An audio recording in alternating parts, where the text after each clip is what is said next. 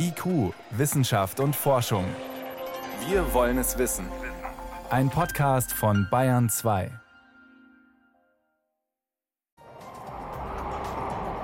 Der eine Hurricane hat gerade gewütet und der nächste schon im Anmarsch. Nummer 30 dieses Jahr, so viele wie noch nie zuvor.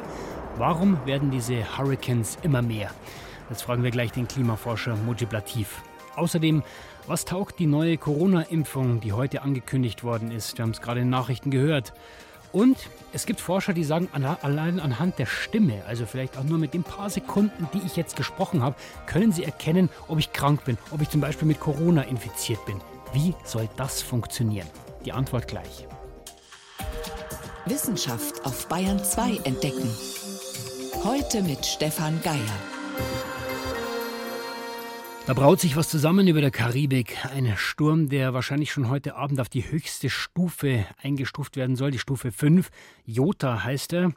Und dabei hat er schon der Vorgänger Hurricane Eta vor einer Woche schlimme Verwüstungen angerichtet, vor allem in Honduras, Zentralamerika. Und auch die Philippinen haben schon mehrere dieser zerstörerischen Stürme dieses Jahr hinter sich. Und wir sind noch mittendrin in der Hurricane-Saison. Aber 2020 hat jetzt schon so viele tropische Wirbelstürme gebracht wie noch nie zuvor. Warum ist das so? Das konnte ich kurz vor der Sendung Mojib Latif fragen. Er ist Klimaforscher am Geomar Helmholtz Zentrum für Ozeanforschung in Kiel. Erste Frage: Mehr tropische Wirbelstürme als je zuvor? Für Sie überraschend?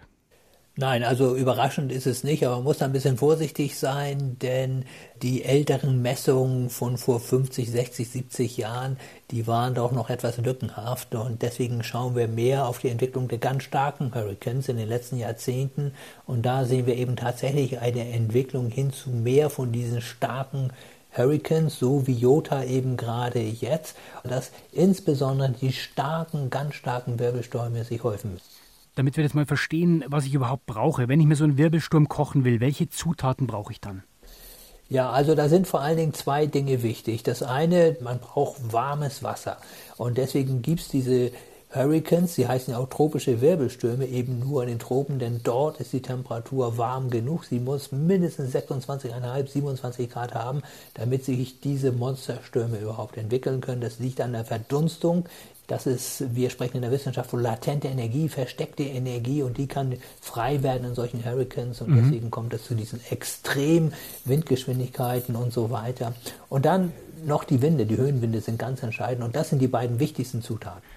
Gut, wir haben gelernt, so ein Hurricane, der braucht also die Feuchtigkeit des Ozeans. Äh, wenn er dann aufs Land trifft, dann schwächt er sich ja normalerweise ab. Jetzt gibt es eine neue Untersuchung, die zeigt, äh, die Stürme schwächen sich auch weniger ab, sprich, sie werden auch auf Land stärker. Warum ist das so? Ja, das hat eben auch mit der Wassertemperatur zu tun, denn dann kann eben sehr viel mehr Wasser in Form von Gas, Wasserdampf in der Luft gehalten werden und das kann diese Stürme nochmal intensiver machen und deswegen ist einfach ihre Zerstörungskraft auch sehr viel stärker, als es früher gewesen ist. Wenn man sich dieses Rezept mal anschaut, ist ja eigentlich relativ einfach, so wie Sie es geschildert haben. Wir haben jetzt eines der heißesten Jahre im globalen Mittel. Was macht der Klimawandel in Bezug auf diese Hurricanes denn aus?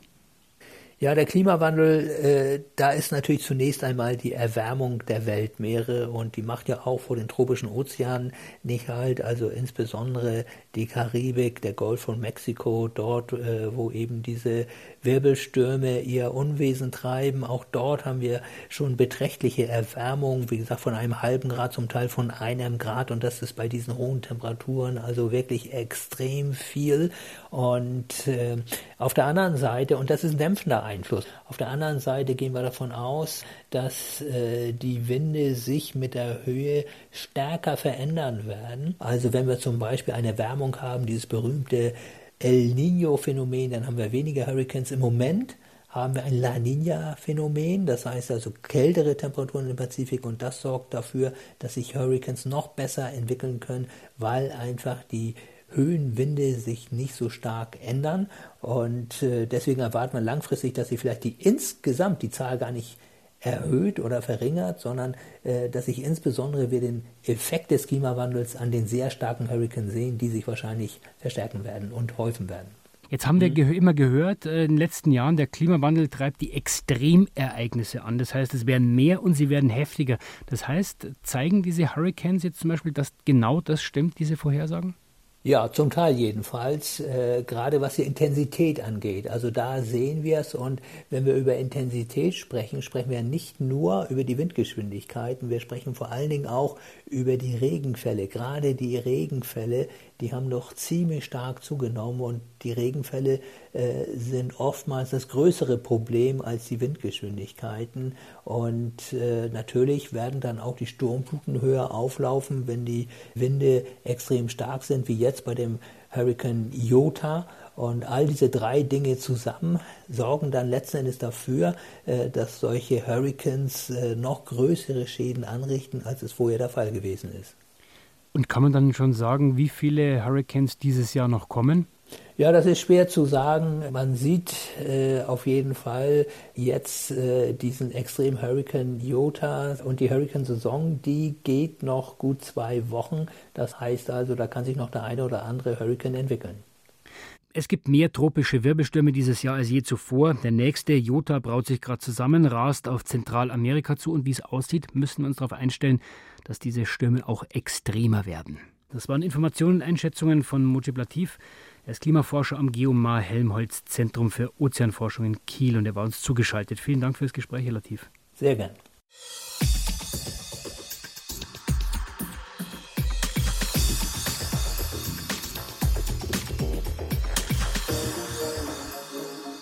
Ein wirksamer und sicherer Impfstoff gegen Corona. Davon versprechen sich ja viele einen Wendepunkt in der Pandemie. Letzte Woche haben BioNTech und Pfizer einen Impfstoff vorgestellt.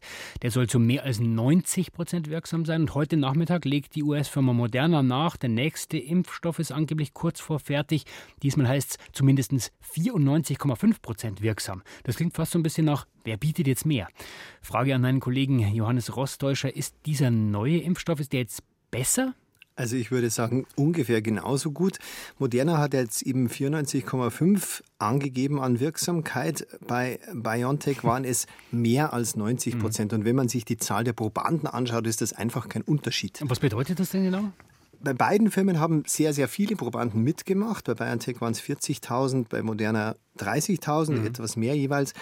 Und die Hälfte hat den Impfstoff gekriegt jeweils, die andere ein Placebo. Und dann hat man erstmal abgewartet, bis eine gewisse Zahl krank waren. Die einen haben bis 94 gewartet, die anderen bis 95 und dann eine Art späte Zwischenbilanz gezogen und geschaut, wie viele werden jetzt in welcher Gruppe krank, also bei den Geimpften oder bei den Placebo-Menschen. Und Ergebnis, fast alle Kranken waren in der Placebo-Gruppe. Kleines Rechenbeispiel, wenn jetzt in der Placebo-Gruppe, sagen wir mal, einmal 88 krank waren und einmal 90 krank waren, dann ist das höchstwahrscheinlich Zufall, diese zwei, machen aber gleich wieder 2% aus aber in dieser sagt, Berechnung. Aber das sagt wenig aus dann. Sagt wenig aus, hört sich halt besser an, 94,5. Mhm. Aber diese ganze Genauigkeit ist durch die Zahlen der Teilnehmer eigentlich nicht gedeckt. Ich würde sogar sagen, die Angabe mehr als 90 Prozent ist eigentlich noch zu genau. Aber wie auch immer, Beides ist eine Bestätigung, dass man gegen Corona offenbar sehr gut impfen kann. Und wenn man die mal vergleicht, diese beiden Impfstoffe, funktionieren die auch gleich? Der Wirkmechanismus ist tatsächlich der gleiche. Das sind beides mRNA-Impfstoffe, also ah. Messenger-RNA-Impfstoffe. In beiden Fällen wird da ein Stück Erbgut dem Menschen gestrickt, ein gespritzt, ein ganz kleines Stück Eiweiß. Das gelangt in die Zelle und veranlasst dort die Zelle, also veranlasst uns, dass wir selber ein Stück von der Coronavirus-Hülle nachbauen, dieses Spike-Protein. Und gegen dieses Spike-Protein, das von uns nachgebaut ist, macht der Körper dann die Immunantwort. Jetzt ist es ja so ein Wettstreit, könnte man sagen. Der Impfstoffentwickler, welcher ist dann jetzt besser? Also von der Wirksamkeit ist meiner Meinung nach kein Unterschied seriös zu benennen. Was man jetzt bei Moderna weiß, die schweren Verläufe waren dort alle in der Gruppe der Nicht-Geimpften. Also alle schweren, das weiß man bei BioNTech nicht, das geht aus der Studie nicht hervor. Ein großer Unterschied ist die Lagerung. Moderna sagt, unser Impfstoff kann bei minus 20 Grad gelagert werden, sogar im normalen Kühlschrank einen Monat lang.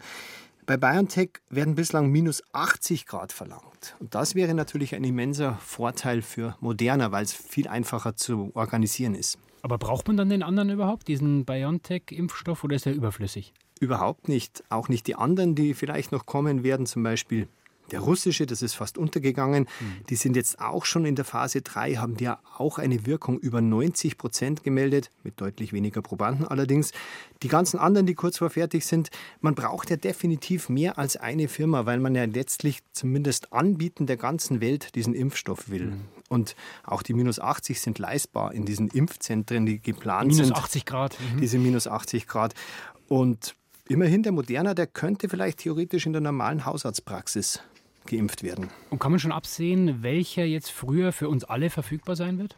Also beide könnten tatsächlich noch in diesem Jahr, also im Dezember, verimpft werden. Mhm. Allerdings keiner für alle, weil erst, zumindest in Deutschland, die Risikogruppen dran sind, dann das Pflegepersonal, dann nochmal besonders ähm, systemrelevante Berufe und dann erst alle anderen, die wollen. Also da gehen jetzt wieder die Angaben auseinander. Das könnte Frühjahr werden, das könnte Sommer werden. Also die nächste Impfung auf jeden Fall gegen Corona ist offenbar kurz vor fertig. Es wird auch jetzt wieder nicht schnell alles wieder besser machen, aber es ist auf jeden Fall der nächste Schritt in diese Richtung. Vielen Dank für diese Informationen, Johannes Rostäuscher. Sie hören Bayern 2. IQ, Wissenschaft und Forschung gibt es auch im Internet.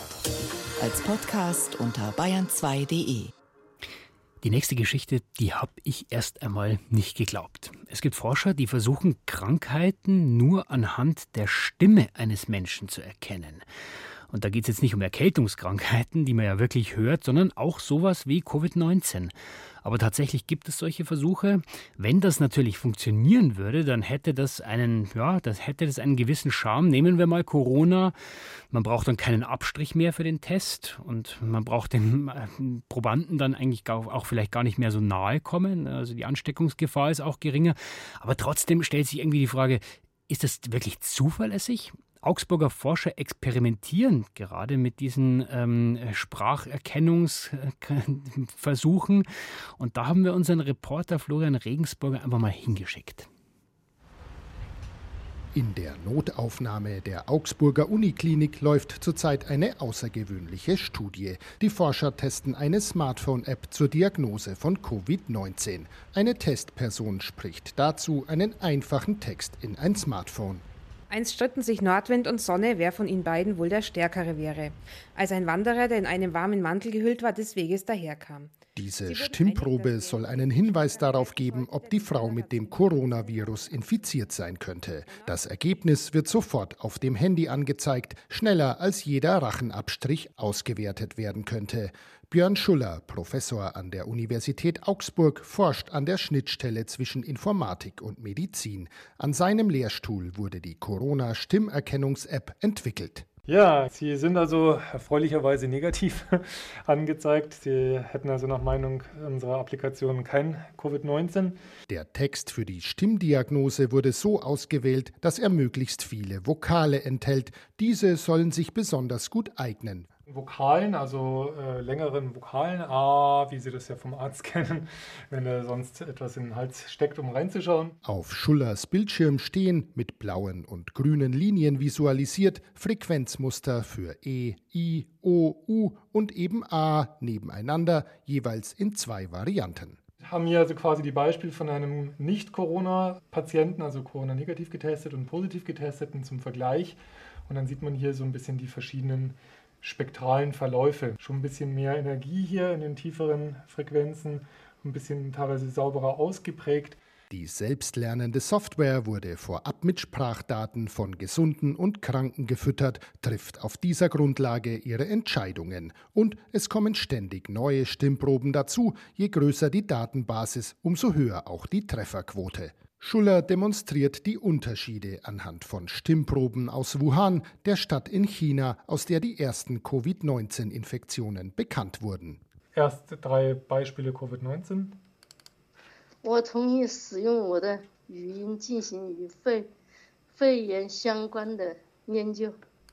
Und jetzt kommen wir zu den äh, Kontrollgruppenbeispielen, wie wir sagen, also zu denen, die nicht äh, Covid-19 haben. 我同意使用我的 für das menschliche Ohr ist keine eindeutige Unterscheidung möglich. Die Software erkennt jedoch Unterschiede. Shahin Amiriparian, Habilitant an Björn Schullers Lehrstuhl, hat die Software hinter der Corona-Stimmerkennung geschrieben, ein sogenanntes neuronales Netz, das selbstständig lernt. Das neuronale Netz hat positive Beispiele gehört, wie halt wir Menschen auch Sachen lernen. Also wir hören zu und dann können wir gewisse Merkmale unterscheiden. Wir haben hier in diesem Falle bis zu 4000 Merkmale gelernt. Der Ansatz, mit Hilfe künstlicher Intelligenz per Stimmprobe Krankheiten diagnostizieren zu lassen, ist elegant.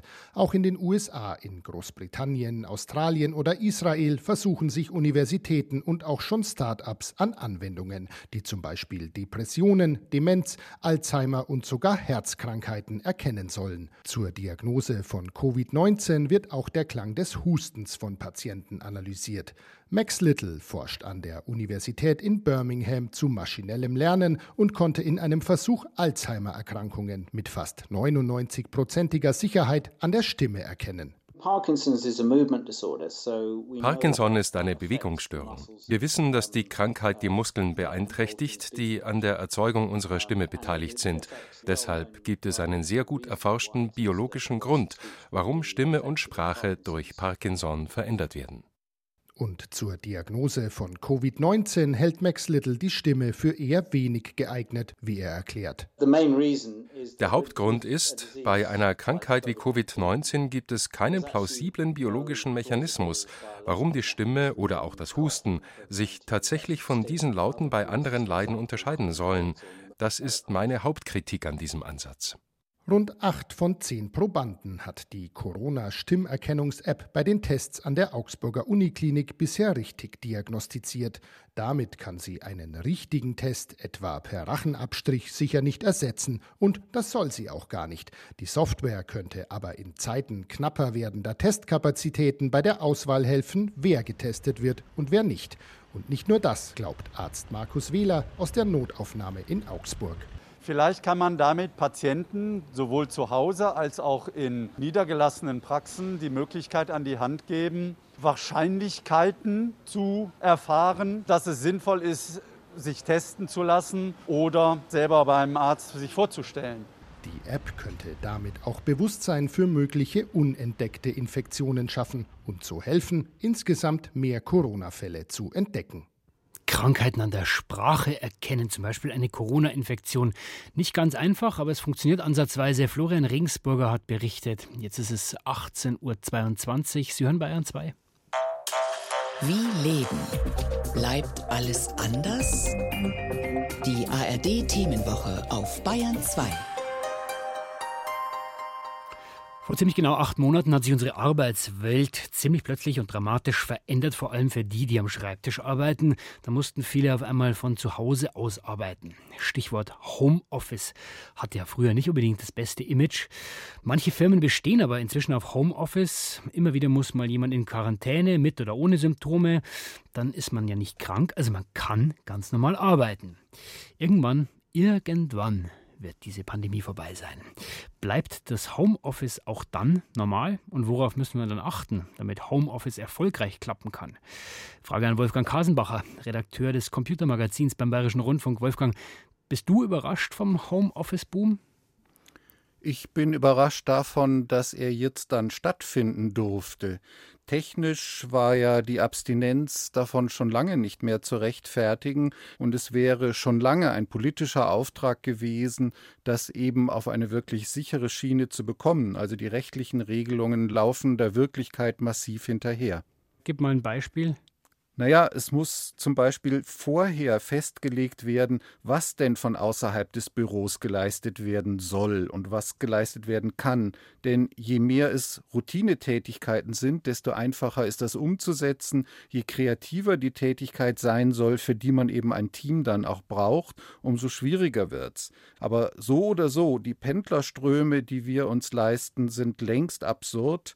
Es spiegelt so oder so die Ohnmacht der Politik wider, dass man da nicht schon viel früher viel mehr dran gesetzt hat, um das eben zu ändern. Jetzt ist ja ein wesentlicher Bestandteil im Homeoffice äh, die Videokonferenzen, Zoom, Teams, Skype und so weiter. Aber war das nicht einfach auch überfällig, dass man darauf setzt? Ja und nein. Für die Routineabsprachen taugt das sehr gut. Da gab es großen Nachholbedarf. Da ist viel Zeit verschwendet worden für Treffen, die nicht nötig waren, zu denen man angereist ist. Aber eben auch das ist schlecht, untauglich, wenn Vertrauen aufgebaut werden soll oder wenn Vertrauen auch ausgebaut werden soll zwischen den Teilnehmern. Da ist der Mensch eben ganz Säugetier. Er braucht ständig emotionale Rückmeldungen, nimmt das normalerweise auch über eine Vielzahl von Signalen seines Gegenübers auf, aber das ist ja nur möglich, wenn man den eben auch sieht, weil das geht über Gesichtsausdruck, über Stirnrunzeln oder das geht auch über die Tonlage in der Stimme. Und auch die wird ja in vielen Fällen nicht so gut übertragen, dass man solche stimmungsmäßigen Tonlagen noch entnehmen könnte. Und die Folge ist dann eben Unsicherheit. Und schon gar nicht taugt das eben, um zwischen unbekannten, sich wenig vertrauten Menschen Vertrauen aufzubauen. Jetzt haben nicht alle eine gute Übertragung, Stichwort Infrastruktur, also von Glasfaser gar nicht zu sprechen, aber auch was überhaupt schnellen Internetzugang an vielen Stellen außerhalb der Städte anbelangt, es sieht teilweise ziemlich schlecht aus. Sind wir Nutzer ohne gutes, schnelles Internet dann einfach abgehängt? Das hängt ebenfalls an der Frage, welches Ziel die Arbeit von zu Hause aus haben soll. Man kann ja sich auch für Tätigkeiten nach zu Hause zurückziehen, für die man vielleicht sogar gar keinen Internetzugang braucht. Aber wer von zu Hause aus sogenannten Content erzeugen und dann zurück in die Firma laden soll, wer da also umfängliche Berichte, PowerPoint-Präsentationen, vielleicht sogar technische Zeichnungen zurückspielen soll, der ist gegebenenfalls in Deutschland besonders schlecht dran, weil nicht nur die Infrastruktur insgesamt nicht besonders schnell ist, sondern wir haben ja auch noch mal eine deutliche Kluft zwischen der Geschwindigkeit für den Download, also der Geschwindigkeit, mit der Daten von einem Firmenserver oder einem Internet Server auf das Notebook zu Hause heruntergeladen werden, im Vergleich zu der Geschwindigkeit, mit der ich das, was ich zu Hause auf meinem Notebook erzeugt habe, dann zurückladen kann auf einen Internetserver oder eben auf einen Firmenserver. Und das kann leicht mal ein Zehntel der Downloadgeschwindigkeit betragen. Das heißt, gerade wer zu Hause sehr aktiv, kreativ arbeitet, der hat besonders viele Probleme mit der Internetinfrastruktur in Deutschland. Das heißt, da ist die Politik gefragt und dann muss ich ja auch noch sicherheitstechnisch gerüstet sein, wenn ich zu Hause arbeite. Da geht es ja oft auch um vertrauensvolle Inhalte. Die Politik wäre schon lange gefragt gewesen. Die hat vergleichsweise einen Schmusekurs gegenüber den großen Telekommunikationsunternehmen gefahren und das rächt sich an der Stelle. Die Telekommunikationsunternehmen werden von sich aus die Glasfaserverbreitung nicht anschieben.